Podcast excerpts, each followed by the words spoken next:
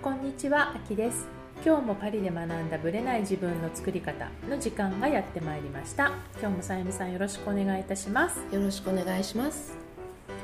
ちょっとこの間ね、はい。クライアントさんと話をしていて気づいたことがあるので、うん。ちょっとさゆみさんの意見を聞きたいなと思ったんですけども、はい。おしゃれの話なんですよね、うんうん。でたまたま秋のファッションってどんな感じとかいう話を、まあ、日本にいるクライアントさんと、まあ、世間話的に喋った時に、日本はそうああいうフランス人は服を10着しか着ないみたいな本が売れてるにもかかわらず例えばコートとかもすぐ今年風のコートをちゃんとみんな買っていると。うん。で彼女はみんな去年のコートはどうしてんだろうかっていつも気になっていたと。コートって結構ねお値段も張り春ますよじゃないですねか、うん。で1年でこう切り替えるっていうよりは結構長く着るものも多いので、うん。でも今年っぽいやっぱコートを着てる方が多いと。っうんて言った時にみんなどうしてるのかしらって彼女がまあ一言つぶやいた。えた時にあ日本の流行とおしゃれの感覚ってパリとちょっと違うなと思ったのが、日本っておしゃれな人ってやっぱその時のトレンドをちゃんと追ってる人がうん。おしゃれなイメージが強い、うんセンスがいいっていうのはセンスだセンスがいいっていう感じだけどおしゃれ感がすごいある人ってやっぱトレンドをある程度追ってるイメージがあってえでもパリっておしゃれとトレンドはもう全く別みたいな。えうん。おしゃれなんだけど流行を追うかどうかはまた別個で、でその時の、まあ、流行があってもそれを追わなくってもおしゃれでいたいと思ったら入れる、入れますね、うん。っていうう感じがあ日本のおしゃれとフランスのおしゃれはこう流行っていう視点では全然違うなと思ったんですけど、はい。プロから見てどうですかね？私ねパリに来てから流行って追ってないです、正直。あじゃあ日本の時は追ってたやっぱり？やっぱり仕仕事事柄柄もあったけれどうんうんも、うん。だけど仕事柄であっても、その働いてたブランドのスタイルっていうのがあったから、うんむやみやたらす、うん。やたら追うっていうことはなかったですけど、うんうん。あの特にパリに来てから、今シーズンはこれが流行とかってあるんでしょうけども、多分街を見ても、どなたもそういうのを追ってないし、そういうこうなんて言うんだろう特別な場所に行ったらそういう人ばっかりが集まってるのかもしれないですけどでも一般的に街を普通に見ててもそういう人はほとんどいない。いないんでですよ自ね分の皆さんやっぱり自分自分のスタイルうん。があってそれに合うお洋服をうん。いろんなブティックで見て、うん。あこれいいみたいな感じで選んでるうん。と思うんですよ。でコートに関してはやっぱりこちらもお値段が高いものなので、はい。そんなにむやむやったら皆さん買ってないですよね。基本的に本当にベーシックなものを皆さん、着てますよね。パリジェンヌはベーシックなものを着てるかなという印象があります、うんですよね。だからやっぱり流行ってまあ追いたければもちろん追ってもいいんだけど、うんまあそれ余裕があるとか好きとかっていうのがあるけど流行ってないとおしゃれじゃないっていう雰囲気はないかな。全くないですうん。逆に追いすぎてるとな何この人みたいに感気張ってるの？みたいな。思われるのがパリのような気がして、うん。なるほど逆ねにこう、まあ、定番のものをエレガントに着こなしてる方がおしゃれっていうふうに思われるのかなという気がします、やっぱり日本はなんでこう流行を追わなきゃいけない雰囲気になっちゃうんですかね、多分お洋服の歴史が短いのと、うん。こうメディアが煽ってるのもあ雑誌とかそういうのはも含めてね、い。流行に乗らないと、うん。なんかダメだよみたいな、うん。おしゃれじゃないよみたいに言ってるところがあるんですけどうんこちらの雑誌見ててもそういう紹介の仕方ってないですよね。そうですね。なんかトレンドっていうアイテムはあるかもしれないけど。今シーズンの例えばどこのブランドの、あのなんて言うんだろうこう見せ方がこうとかっていう紹介はあっても、うん。あとトレンドっていう感じでの紹介はあってもそれが全てのものではない、ないですね、ですね。そう。それは感じますねすごく感じます。ね、うん、だから私も去年のものが今年も着れないわっていうものはアイテムとしてまずあんまないですよね。ないですね、うん、何着ようがあの ありだからね何でもね。その人のスタイルっていうことで、うん、堂々と着こなしてれば何でもありっていう感じかなと思ったので、はい、今年のじゃあこの秋のおしゃれのなんかさゆみさんのポイントっていうかポリシーありますか？この秋ですね、パリがね実は異様にあったかいんですよねこの秋はね、うん、最近はねだからままだあんまりこう防寒系グッズが登場してないんですけども、うん、そうなんですよね、はい、でもやっぱりあのストールはね、うん、いろいろ活用して巻物ね。はい、うん、なるほどね。コートが同じものでもストールによってアクセントを変えていくっていう感じですね、はい、それはねあの意識して、うん。こうかなと思ってます。ね、はい、そう確かに私ももうなんか今年どうしても欲しいアイテムが、まあ、ブーツとしてあって、うん、でも探せるうちに探しとこうと思って目を配らせたら、ごめんロングブーツまだ入ってきてませんとか、うん、今週から入ってきてるからまだこの色はありませんとか、はい、もうちょっと待ってね系が多くって、うん、ああやっぱあったかいからだっていうのをなんかちょっとこう後ろ倒しになってる感じはありますよね。でこれで多分暖冬のままもし行ってしまったら、うん、セールでいきなり50%からまた始まるのかなみたいな。でもそれでもねいいかもしれない、うん、そうなんですよね、うん、まあちょっと気候の影響は大きいのでね、はい、はい、どうなるかまた追ってみたいと思います、はい、それでは本編スタートです。今回はボースキル京子さんの2回目のインタビューです。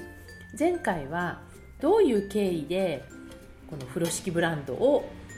まあ、立ち上げて、まあ、世界に配信したかっていう話をしてくださったんですけど今度はもうちょっとプライベートな話でイギリス人の旦那様とお子さん2人で日本で住んでた京子さんが、まあ、3年という期間でイギリスに行った時のお話と戻ってきてからの話をちょっと伺ってますのでぜひ聞いてください。じゃあその京子さんのイギリスにいらっしゃった話もちょっと聞きたいんですけども、はい、イギリスに、まあ、東京にご結婚されてお子さんも生まれてイギリスに行ったっていうのは何かきっかけがあったんですか？私の意思ではないです。あのうちの旦那が、やはり自分がイギリス人だし、ええ、子供に英語もどうしても教えたいっていうのがあってずっといつか住みたい会話っていうのを言っててでいつに住んのみたいな話がすごくあって、うん。はい。え分かんないっていう感じだったら、えー、もうだったらもう今だよっていう感じで、うん、私が、まあ、来年引っ越しちゃうっていう感じで ボンって言って、うん、そこから動き始めた。だからいつか住みたいってずっと言ってたんで、えー、でもなんかこう例えば中学に子供が行った後に住むって大変じゃないですか。確かに、うん、だからもうじゃあもう行こうとかって言っていう感じで。その時にお子さんは何歳だったんですか？えっと下が3で上が6ですね。じゃあ小学校入る前です、ね、前にちょうどだから日本の小学校に入る前に行ったんです。行ったんですね。でイギリスに行くって言った時にはもう期間は決めてたんですか？決めてましたね。もう3年ぐらいって決めてて。その3はどっから？一つはなんか2だと見えないって言われて旦那から。3ぐらいになると見えてくるって言われたのと、うん、まあ、あと現実的にねビザがねそれ以上取れなかったんですよね、うん、そうなんですか。2年何ヶ月とか。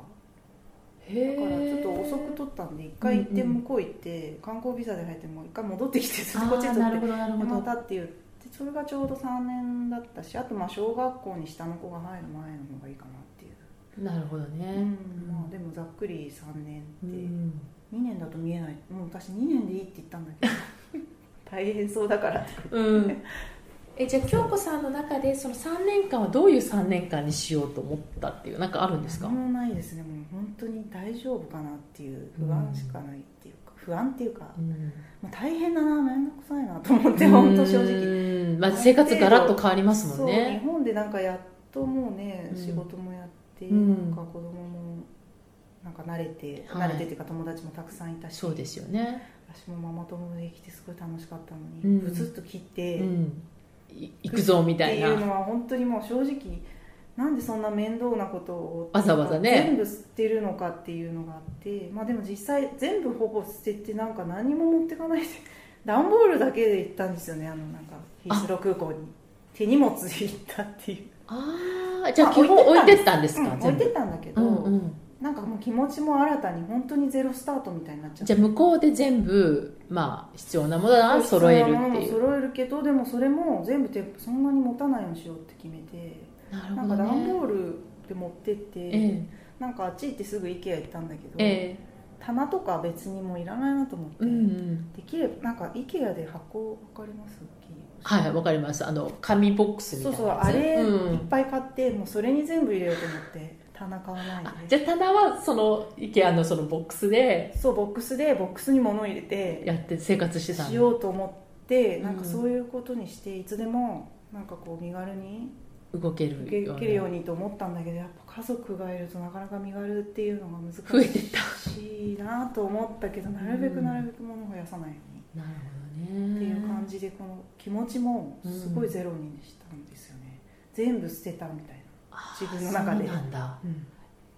えじゃあそのイギリス生活でどう京子さんはまあお母さんもしながらだと思うけれどもで仕事もだって一応場所は移動しても続けてたわけですよね、ね、続けられたんですけど、うん、なんかこう自分の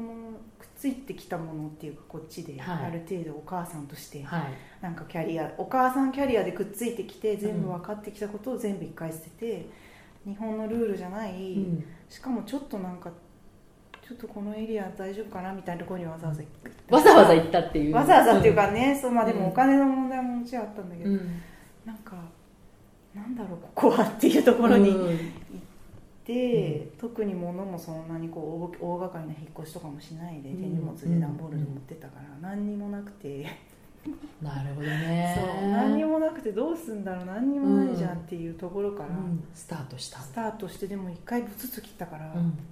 なんか良かったですねそれは。まあじゃあまあ新たに入れていくって感じですよねその。入れていくのかなんかちょっとそぎ落として、うん、例えばなんかここにね東京にいると、うん、なんかいろんな世間も気になるし、はい。うん、じゃあ例えばなんか車を持つとか、うん、なんか家を持つとか、貯金をするとか、将来のプランを立てるっていうなんか情報でこういろいろ入ってきちゃいますよね。ねなんか真面目に、真面目に考えようみたいな。家族をなんか運営するみたいな気持ちがすごい強くなるんだけど、それがを一回切って、何もないみたいな感じでして。ロンドンではどんな感じだったんですか？そういう感覚的には。感覚的にはもう本当にゼロの人になっちゃって。でまああとお母さんのプレッシャーがやっぱすごく少ないのが分かったので。ロンドンでは、うん、ロンドンでは、うん、まああっちの西洋、うん。西洋？みたいな、なんかああいう場所ってやっぱ自分も大事にしなきゃいけないという意識がすごいみんな強いから、まあ、ある意味すごいわがままなんですよね、お母さんたちもね、はい、でそんな別にご飯なんてっていう人たちも多いし、そのぐらいゼロになってプレッシャーもパーンって。じゃあこう日本のやり方とかもそういうのはもう全然うんなんかあれ何だったんだろうと思っちゃって。だからあの「ベリー」っていう雑誌あるじゃないですか、はいはい、なんか実はその引っ越す3週間前にベリーの取材があってなんかお家の、はい、それに出て3週間引っ越す前にやっそれから引っ越したんですね段ボールだけで、えー、そうするとあのベリーの世界ってやっぱり絶対作ってたなっていうのが、ね、もう本当にくっきり見えてきて。何だったんだろうあのお母さんとしてのなんか重いプレッシャーはっていうのはもう本当に感じたんですよね。なるほどね。びっくりしちゃって、うん、すごい縛られてたんだなって。でそれをそぎ落としたらどんな感じになったんですか？すごいもうフリフリフリっていうか自分になった。久しぶりに私ってこうだったよねっていう。じゃあ開放距離を置いて、うん、日本と距離を置いて、うん、自分に戻れたって感じかな。こっちにいた時はやっぱりね縛られ例えばじゃあ自転車こういうの流行ってますとか、うんうん、なんかこういう服を土曜日に着ましょうとかなんかあるじゃないですか、はいはい、雑誌の情報、はい、それって別に買ってなかったけど雑誌、うんうん、まあなんかあそういう雰囲気ってあるよねっていうのってなんかこう刷り込まれるんだけど、はい、あっちってなんかみんな着てるもん違うし、まあ、それこそ民族衣装とかね。そう。いろんな民族いるから。何年前のものも着てるしね。そうそうそうなんかいろんなこういうかぶった人とかもいるし、うん、基準がないから母親っていう、そうか自分基準でいいってことか。そうだからそういう意味ではなんか日本人としてのアイデンティティももちろん出たし、うんまあ、逆にね、日本人としてっていう。っていうのももちろん出せるし、うん、なんか自分として自分っていうものをすごく久しぶりになんか出せたことがもう逆にショックっていうか何だったんだろうなあのなんか思い。今までのっていう、うん、まあ何だったんだろうなと思った時にただ載せられてたんだなってことが分かって、マーケティングっていうか、うん、そこに。コマーシャルの世界に載ってたっていう自分がすごいなんかああなんかそうだったんだなってじゃあ3年経って日本に戻った時の感覚ってまた全然じゃ違う、うん、違くてもうわーってなんかどうしようかなどういうふうに考えてました？だってまた乗せられちゃうかもみたいなプレッシャーとか。プレッシャーなく来てただパッと見てうわみんな乗せられてるんだなってあじゃあ客観的にそういうふうに見てる。すっごい見えてみんな同じ服とか着ちゃう。なんかこうお母さんとしての自分をやっぱり演出していかないといけないんだなっていうのはもうすごい苦しくて、まあこれは言えなくて人にはまあそうですよね、だけどまあ学校行ったりとかしてもあこんなに真面目真面目っていうんじゃないんですよね。なんか日本のルールっていうか見えないルール、きちんとなんか乗っ取ってみたいな。そうそうそう。でだからこう自分が例えば自分はこうしたいとかこういう態度ですっていうのはやっぱ認められないっていうのはまあ、察知したから、うん、それが結構きつくて、うん、なんか1年ぐらいきつかったんですよね。どうかと京子さんとしてはどういうふうに見てた？客観的にはそういうのも見えるじゃないですか。見えますね。見えてでも自分はもうやっぱそぎ落とした自分もあるし。いやでもどうやら自分はそう思ってるだけで、うん、周りからそう見えなんかただの普通の日本人だから、うんなんかその葛藤があって、うん、なるほどね。多分別に自分の中の問題であって、うん、見た目とかそういうことじゃなくて、うんうんうん、中身のその考え方が違っちゃったんだなっていうことを分かったから、うん、ある時に割り切ったんですよねもう。別にいいやってなんかその、自分は自分っていうところを持ち続けながら、この今ある社会で生きていけばいいんじゃないかと思ったら、なるほど。なんか割り切っちゃって。ったら、うん、逆になんか今度はすごい楽それはそれでまたなんか認めるっていうか自分の中で、だからそのこれは認められないとかずっと思ってる人、うん、辛いですもんね。そうそうそう、だけど認められるようになってきたっていうところはやっぱでも意外とねかかったんですよね。3年しか住んでないのに。1年もかかって。あ本当。そう。でも結構自分の中でグツグツグツグツあついなとかって思ってて、うん、どうしたらいいのかなとかどうなんか時間が解決してくれるものなのか？なんかこう意識自分でこう意識されたところとかはあるんですか、時間が解決したのと自分がやっぱりその中に入ってしまうことで楽になれるっていう、だからそれでじゃあまた戻るのかっていう話なんですけど、うんうん、下手したら戻っちゃいますよねそのマーケティング、ね、そうどうどういう感じにそう。戻っちゃうから危ないところですよね、別に戻りたかったら戻ればいいんだど。っちも選べるってことですよね。そうそうそう、うん、でもよく言う逆カルチャーショックっていうのはまず一つあるのと、うん、やっぱ女性ならではの女性としての母親としての立場っていうところの違いが本当に大きいから、うん、なんかその葛藤は？すごくあみんなあると思う、うん、それぞれあると思う、うん、でもそれを3年かかる人もどうやらいるらしいんですよ3年かかってあダメだって言ってまた出る人もいるみたいな、うん、ああなるほどね、うん、そっちに行っちゃう環境を変えようって方に行く人もいるし。でも私は多分、多分ですけど仕事をしてるっていうところと、職人さんとのやり取りとかで、よく電話して「大変なんですよ」とか言ってるのが好きなのと。なるほどなるほど。やっぱあと物が好きだからなんかこの日本のクオリティとかが好きなので、あのやっぱ日本の職人あの材料屋さん行ってなんか材料見たりするのもすごい好きだったりとか、そういうところでカバーできているからなるほど、ね、また外に出ようとは全然思わないこうまあ折り合いっていうかなんかそういうのがそうそうそうバランスが多分、うん、保っててるっていう好きなものがやっぱりここにあるのが分かってる食べ食べ物とかね、なるほどね。そうそうそうまあ、それぞれやっぱりイギリスと日本でいいところもある、うん、それぞれあるし、うん、居心地の良さっていうのも多分あるとは思うんですけど。そうですね、ね、だからそれがその一つの場所でその良さをやっぱ見つけられない場合は本当に辛い思いを多分するだろうし、うんうん、そこにばっかりこだわっちゃうと受け入れられなくなっちゃうから、そうですよね、だけどちょっと一歩引いて、別にいいじゃん違ってもって、両方で思えるんであれば、多分そこの自分の世界がまた作れて友達もできてくると居心地がまあ良くなったりとか、まあ、子供にとっても結構いい影響っていうか私が前向きに日本の社会とかに関わったり、そうですよ学校のことが楽しいよねとかってやっぱ積極的に言うと子供も乗ってくるから、うん、なるほどなるほど、全然まあ苦労苦労っていうか時間はそれなりにかかったけど今は馴染んでるし、うん多分イギリスまたも行ったとしたら、またすぐ1週間で戻ってしまいそうと思って。それはそれで怖いんだけど、うんまあ、そっちに行ったらそっちに行ったでまたその世界に。あの子供たちなんか1週間ですね多分ね、うん、早いですよね。大きくなるからイギリス行くと。そうですよね。う んそう。両方だからあの臨機応変にできるっていうことをやっぱり学ぶのは、なんかすごく大事なのかなって最近思えるようになったんで、うん否定しないで、えー、なるほどね、うん、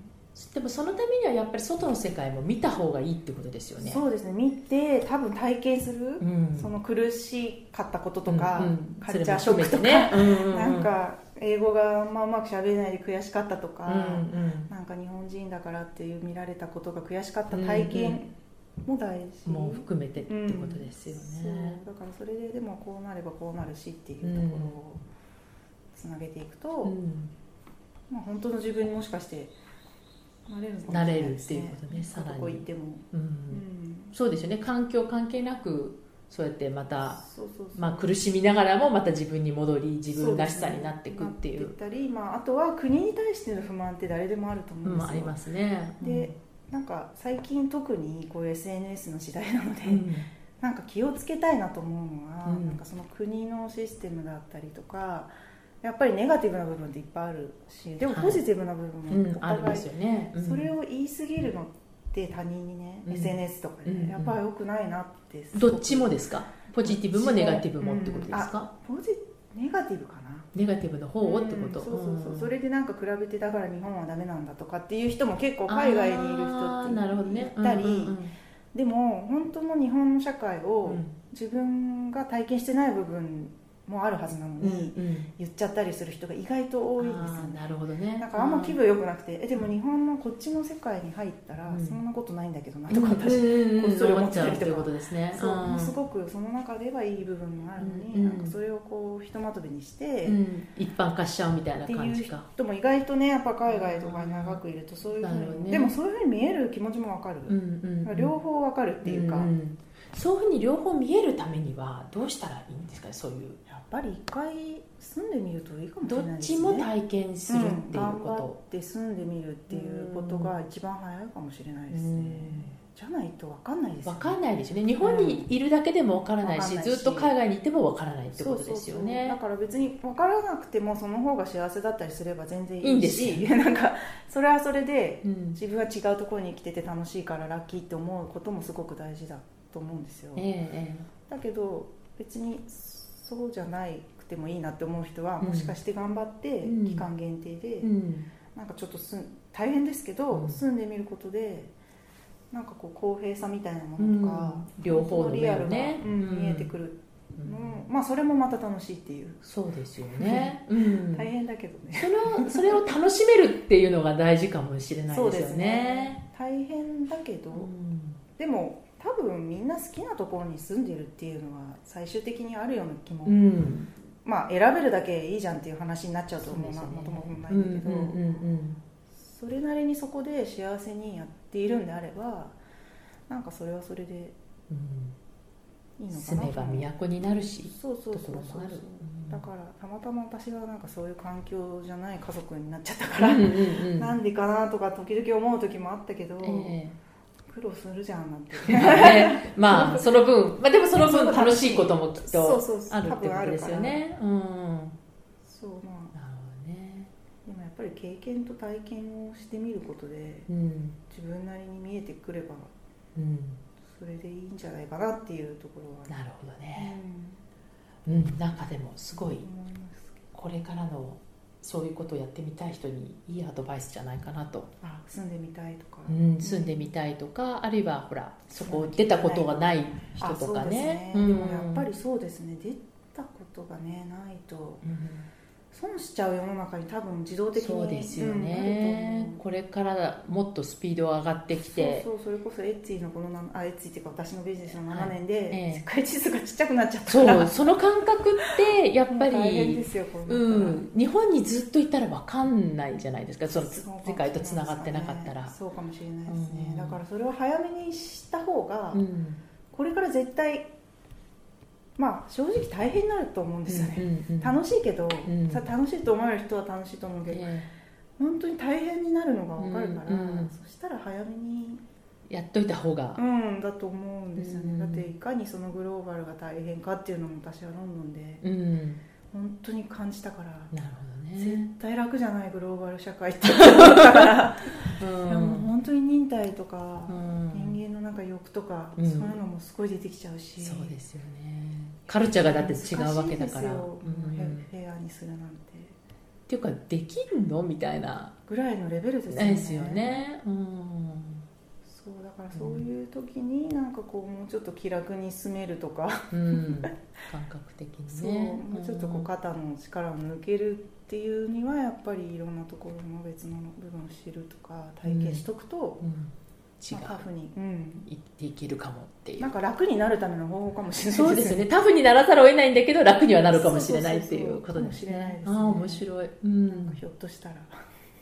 じゃあ京子さんもそんな感じでねだから結構今年は結構いい感じで東京も前向きに。行こうっていう感じになって、まあ、まあ、あとは普通にねなんか慣れてきて、うん、電気水道ガスの、うん契約とか面倒じゃないですか、うん、それが、ね、それができてなんか一通りのリズムができてくれば人間楽になるのはどこでも一緒だと思うので、うん、多分それだけそこまでの時間がうん1年ぐらいやっぱりかかるのかもしれないですよね、じゃあ東京生活をまた楽しく。楽しくしたいんですよねね、うん、でも将来またどっか行っちゃうかもしれないねだからそのやっぱその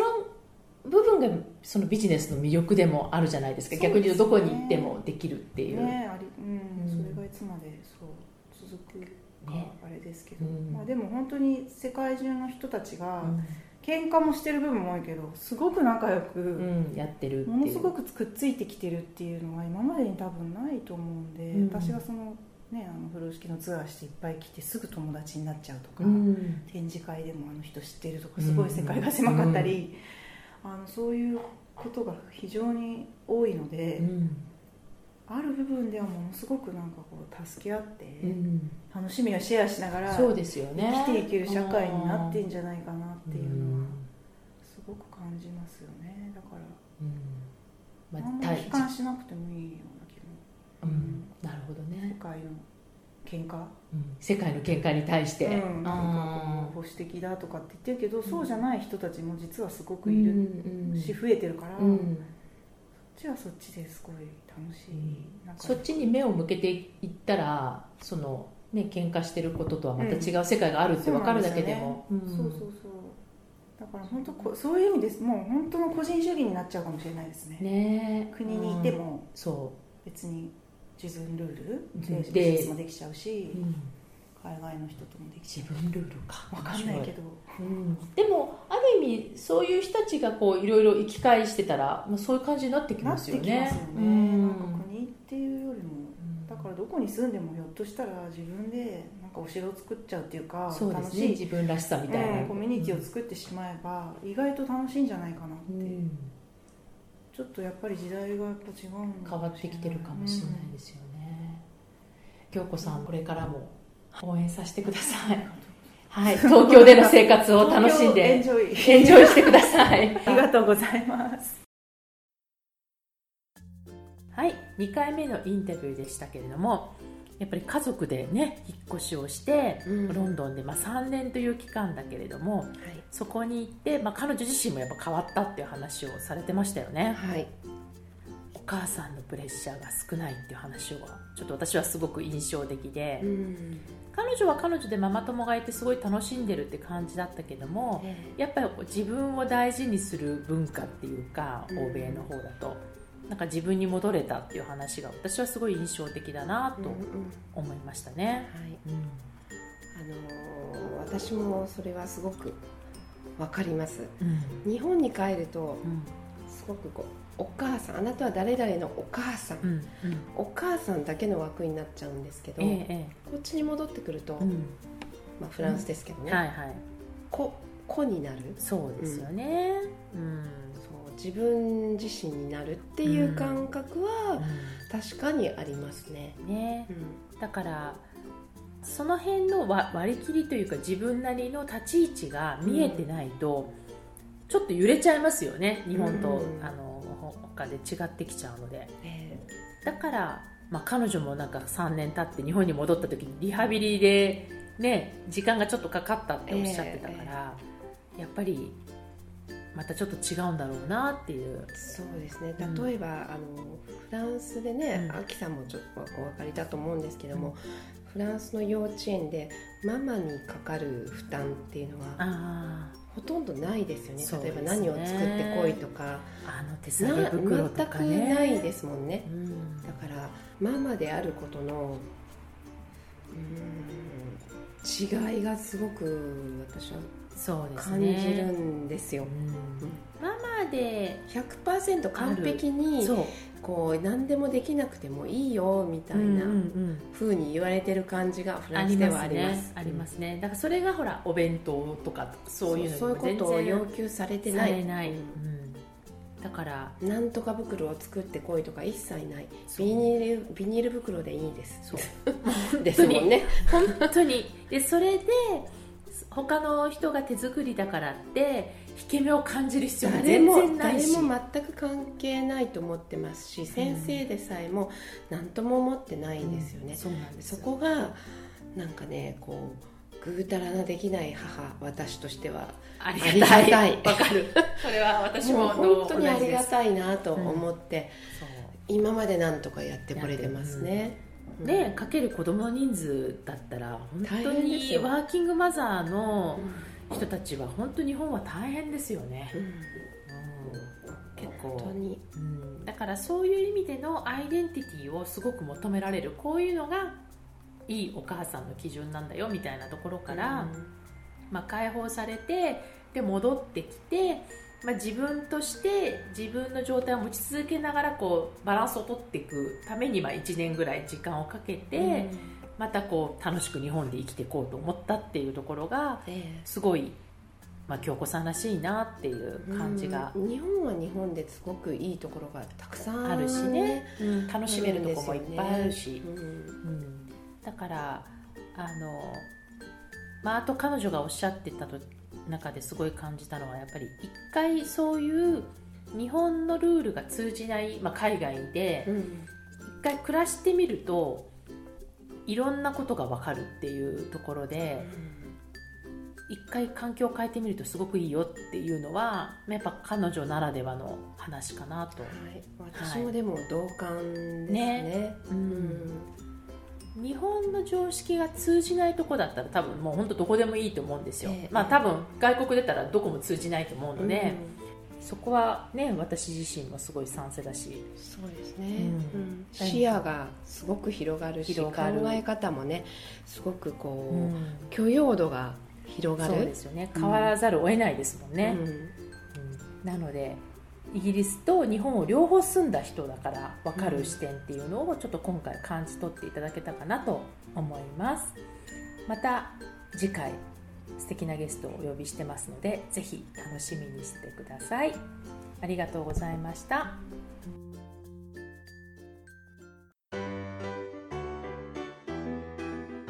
この番組は毎週金曜日をめどにお届けしています。確実にお届けするための方法として iTunes や Podcast のアプリの購読ボタンを押せば自動的に配信されますのでぜひ購読するのボタンを押してください。また皆様からの質問や感想をお待ちしています。オフィシャルサイトはパリプロジェクトで検索していただきお問い合わせから質問や感想をぜひ送ってください。オフィシャルサイトから LINE アットやメールレターで有益な情報をお届けしているのでこちらもぜひ登録してくださいねまた次回もパリで学んだブレない自分の作り方をお楽しみに秋でした。